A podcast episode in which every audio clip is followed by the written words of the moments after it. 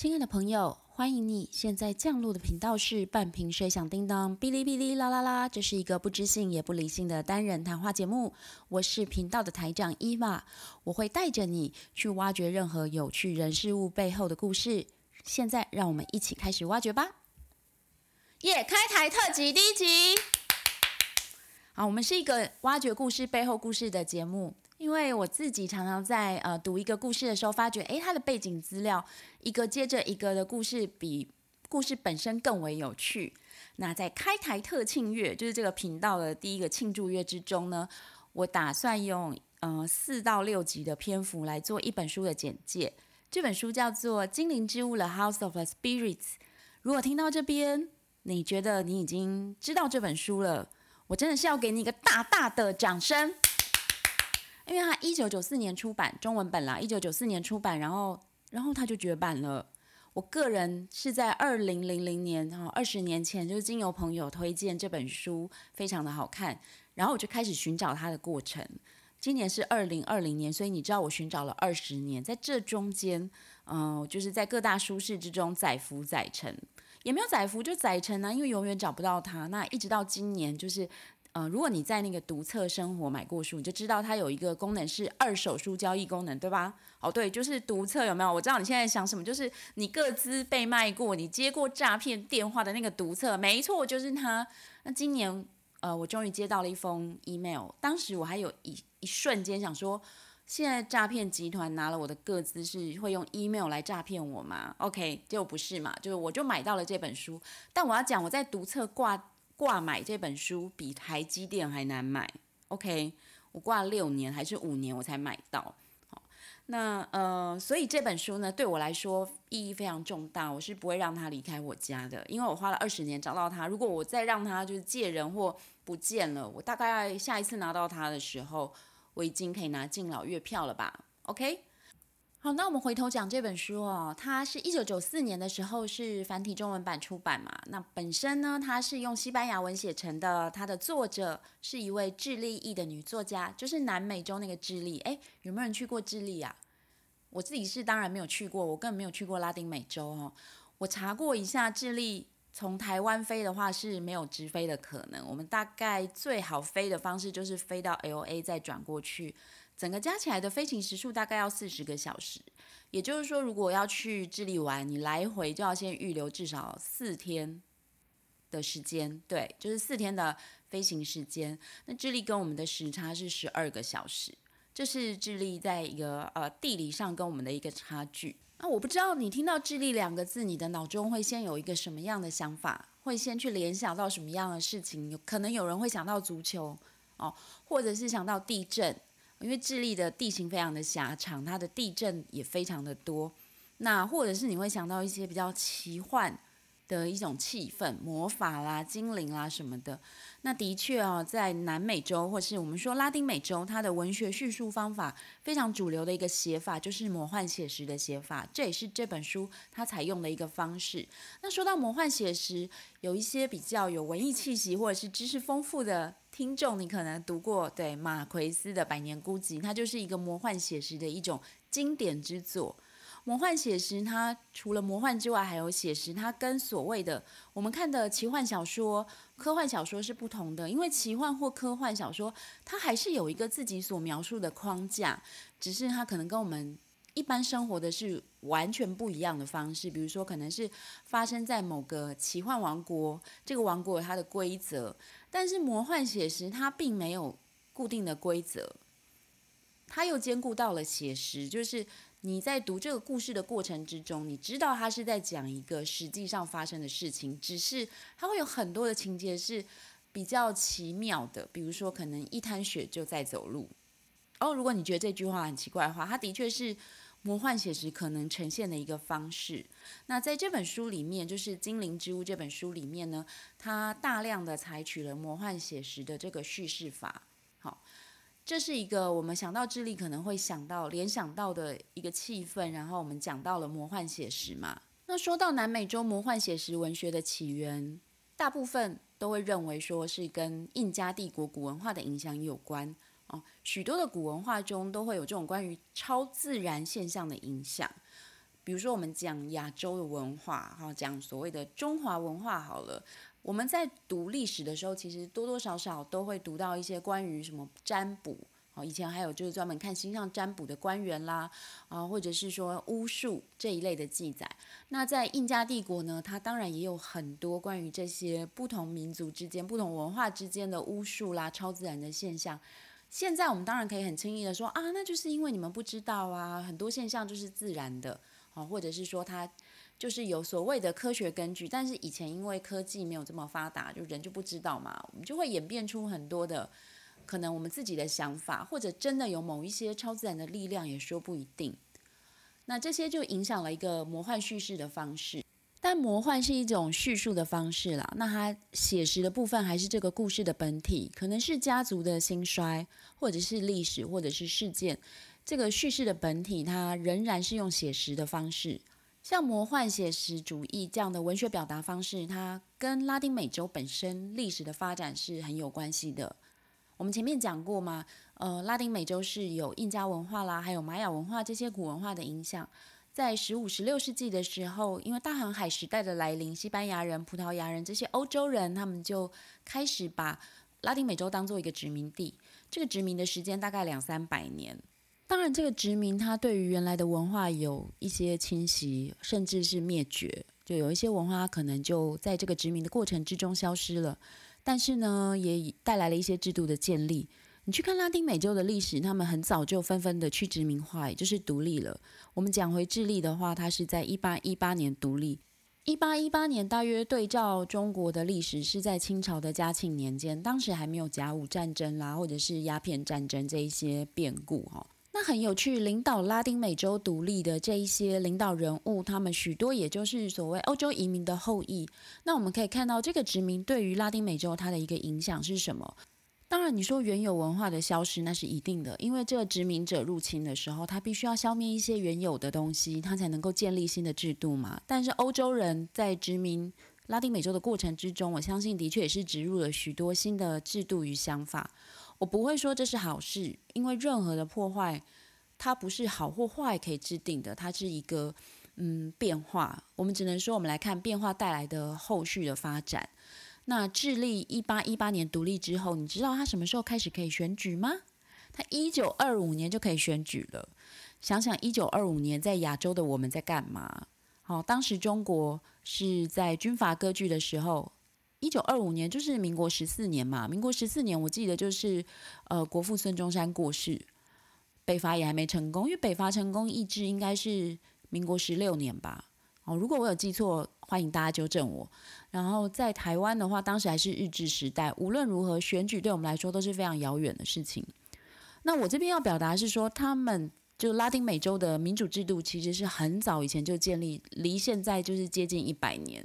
所以你可以看到，它前面是有古文化的一些经营，就是一些影响。那后面欧洲人殖民建立了一些制度跟新的想法，如此的文化融合之下，产生了魔幻写实主义的这个叙事方式。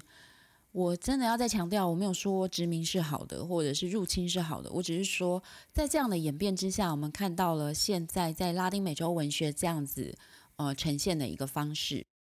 哦天哪！我讲了快十分钟，都还没有讲到这本书诶，听到这边的听众，给你拍个手。好，记得要去按订阅哦。那我们讲回这本书，前面讲过，它是伊莎贝拉阿延德呃，他所写作的一本书。主要这一本是他的家族的半自传体小说，就是他写他家族在几十年间，大概就是从二十世纪初期到呃七零年代一个家族的变迁。那这本书一开始是用西班牙文写的嘛？哦，在大概一九八二八三的时候出版时候，就是好评不断，就是不停的被翻译呀，然后转载。我想这样的一本书，它好评不断，一定有两个原因。第一个就是本身描写的文字非常功力非常的好，呃，文学成就很高。第二个就是情节相当的跌宕，就是相当的有可读性。你去想，我们一般人，比如说我讲我自己就好了，不要得罪听众哦。可能听众现在只有三个人。我将我自己的人生去写成一本所谓的半自传体小说，我觉得再怎么写都很难写到有趣，或者是被人传颂，可能只能就自费出版，然后给几个人看。就是可能现在你还在听的人，如果我出版小说，你就会收到这样。好，那所以讲回来，这本小说是记载他家族的历史嘛？阿延德家族在智利的可能，嗯，二十世纪的智利的确是蛮知名的一个家族哈，因为他们出过一位智利总统，就是萨尔瓦多阿延德，他是伊莎贝拉的 uncle，我不确定是叔父、伯父还是堂叔父之类的这个亲戚。萨尔瓦多阿延德是智利在选举制度产生之后选出的第一位左派总统。后来就是因为一些局势的改变，阿延德总统被推翻、被杀害，阿延德家族受到了许多的威胁。当时伊莎贝拉跟他的母亲就先呃逃到委内瑞拉，后来又到了美国。我觉得这蛮讽刺的。后面再讲到书的内容的时候，应该会牵扯到再说。总之，他定居在美国，成了一位美国公民。在二零一四年的时候，奥巴马还有颁一个自由人权奖章给他。那伊莎贝拉·阿延德，他的人生除了这些家族在政治上的故事之外，他本身就是他的人生经历也相当的丰富。在网络上其实可以看到很多关于他的故事哈，不过跟这本书没有相关的，我就不在这边多说。那他的著作非常的多啦，除了《精灵之屋》之外。呃，像在台湾，我记得以前出版过伊娃露娜的故事，还有什么春扇，这些都是他的著作哈。大家如果有兴趣，可以去找来看，然后我们可以分享一下，看他的故事的感受是什么，看他著作的感受是什么哈。好，那我们接下来就要进入这本书了。那这边要跟大家说明一下，嗯，做《精灵之屋》这本书的节目啊，我是书看到哪边，我节目就做到哪里。总之，我不是看完整本再来做啦。我也不知道为什么我会这样，嗯，我也很好奇，这样子做一本书会带来什么样的效果呢？也有可能因为牵拖太多废话，所以做到三个月还做不完。OK，没关系，我们就继续看下去。那在一开始的时候，主角是克莱拉，大概这个年份应该是在一九三零年左右啦。克莱拉生于一个蛮好的家庭，她的爸爸正准备去选举民意代表。那克莱拉本身有一些非常奇异的能力，就是她从小就能够呃知道别人心里在想什么，然后呢，她也会预知地震要来的时候，也可以让就是餐桌上的什么盐罐糖罐啊，就是跑来跑去，大概就是你知道这些蛮魔幻的事情。那第一章有非常多的其他的元素。克莱拉有一个呃很奇特的舅舅，这个舅舅呢会周游列国，带来很多奇妙的东西，然后也会跟克莱拉两个人组成一对，去呃以占卜别人的心事来赚钱之类的。就是第一章我就觉得它可以说是魔幻写实的一个大集合跟大震撼。比如说我们讲这个舅舅的一个行为，就是他自己坐了一架飞机，然后飞上天。然后几天之后，大家都以为他死了。就几天之后，他又出现。其实你自己坐一架飞机这件事可不可能？可能啦，但是要飞上天就有点困难了吧。然后几天之后，你要想那是一九三零年，几天之后他还可以完好无缺的回来，那就是魔幻了。哦，我觉得对我来说，这就是第一章，就是经历了非常多魔幻写实的一个锻炼。好，那克莱拉舅舅后来在第一章。呃，描述之后，他很快的在一次旅行中染病死亡。你以为这个魔幻已经到了一个逗点，但是他托人带回来一只狗，叫做巴拉巴斯。巴拉巴斯是一只，就是也是用蛮魔幻的方式去描写啊，就好像它非常的大只，然后精力非常的旺盛。但是巴拉巴斯与克莱拉彼此深爱着对方。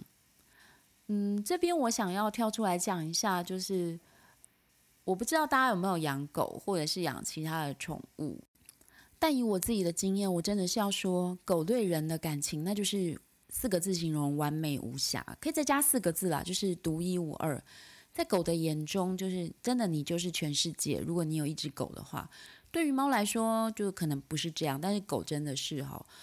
嗯，所以在我在读到巴拉巴斯跟克莱拉之间感情的时候，是心里真的是蛮被震动的。他当然用了一些情节去描写他们两个一狗一人之间的感情是多么的亲密。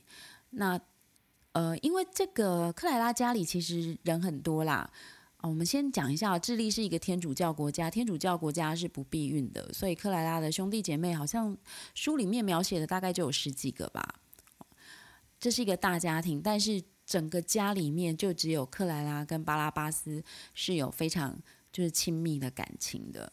那克莱拉的姐姐罗莎在这第一章，甚至作为这个章节的名称哦，这个第一章叫做美人罗莎，可以知道罗莎真的非常的美丽。但是呢，就是在第一章之中，他遇到了一些意外，造成克莱拉从此之后就再也不说话。那在书里面有提到，这个罗莎所发生的意外呢，可能就是这个家族开始就是无数暴力事件的一个起头。那从这边我自己阅读的感受啦，罗莎非常的美丽，而且善良。天真，所以罗莎的死亡对于家族来说，不仅是暴力事件的开端，也可能表示有一些美丽或者善良，他是离开这个家族的。那接着克莱拉不是就不说话了吗？那篇幅就带到了罗莎的未婚夫伊斯坦班，他也是一个很重要的角色。我相信他应该在接下来这个家族故事中非常的重要。伊斯坦班是一个没落贵族家庭的后代，他为了挣扎求生。接下来，他就去开垦他自己家族在乡下这个地方叫做泰西玛利亚，在这个乡下的一个非常大片的庄园。第二章就叫做泰西玛利亚，就在讲这个地方，在讲呃，我们可以说这是伊斯坦班的模拟庄园开拓史。为什么呢？其实这一章我读完之后，我不是很舒服啦。我简单的说，除了模拟庄园之外，我还看到非常大的一个。父权的一个故事在里面哈，在他去泰西玛利亚之前，这个地方就是非常的破烂，就是佃农也没有办法靠种植啊，或者是养这些动物来喂饱自己，然后就每个地方都很脏很乱，大家生活很没有秩序。那伊斯坦班他改良了这个地方，原因不是他什么身怀奇迹，就是伊斯坦班会读书。他订了很多书，他有相关的知识来改良，比如说排水系统，比如说种植的方式，或者是饲养动物的方式，没有错，知识真的可以改变我们的生活。但是在这一章里面，你可以发现，如果今天你没有办法看懂书，你不能得到知识，你不能改变你的生活，那你为什么没有办法看懂？因为你没有机会接受教育，这就是阶级的差异。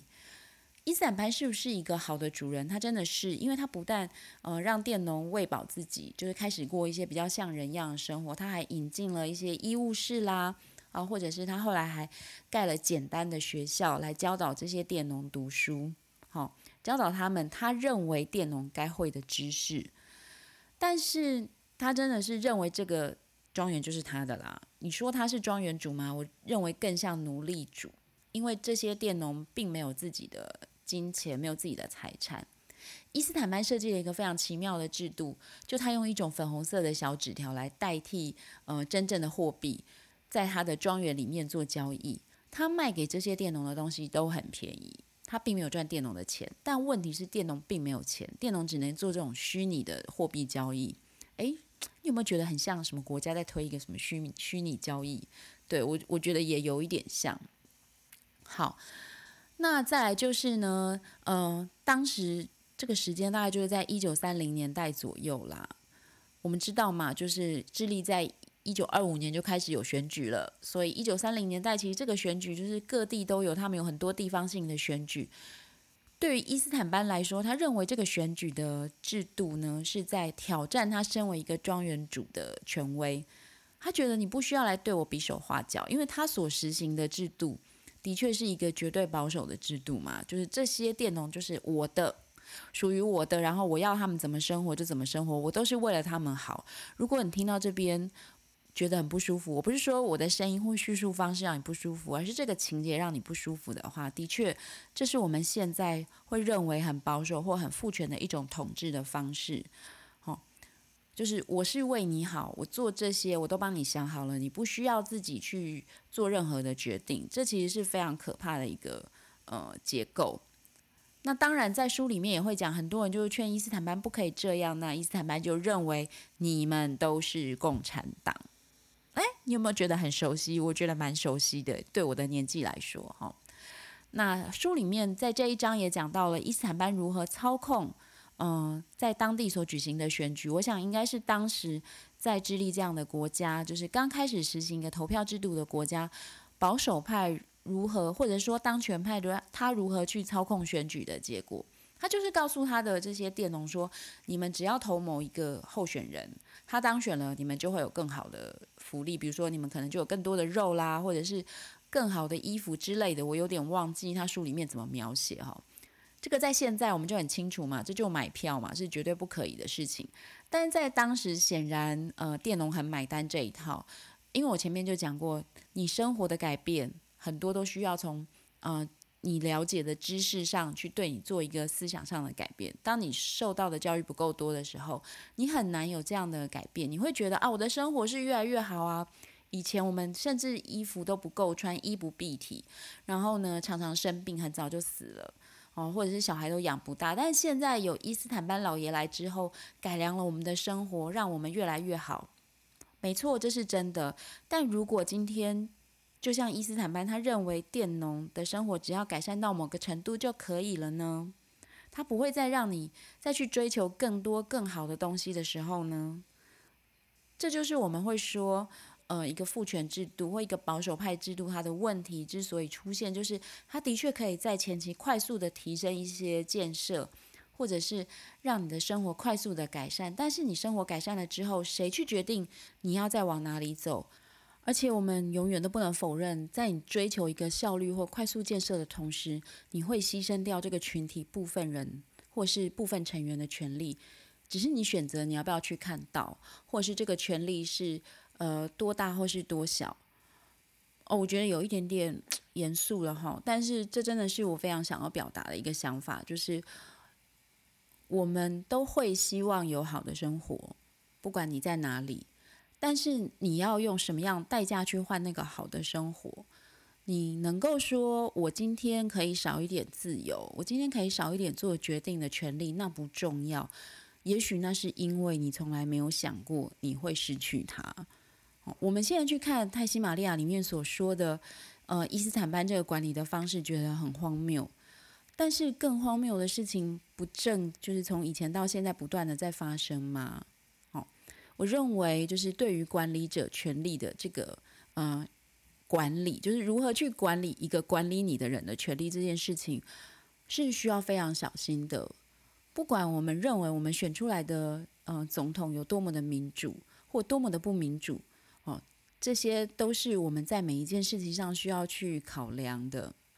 那我们就先把情节定在伊斯坦班的泰西玛利亚乐园。接下来呢，下一集节目我们会继续往下说。呃，不说话的克莱拉，他后来说话了之后，带来什么样的情节呢？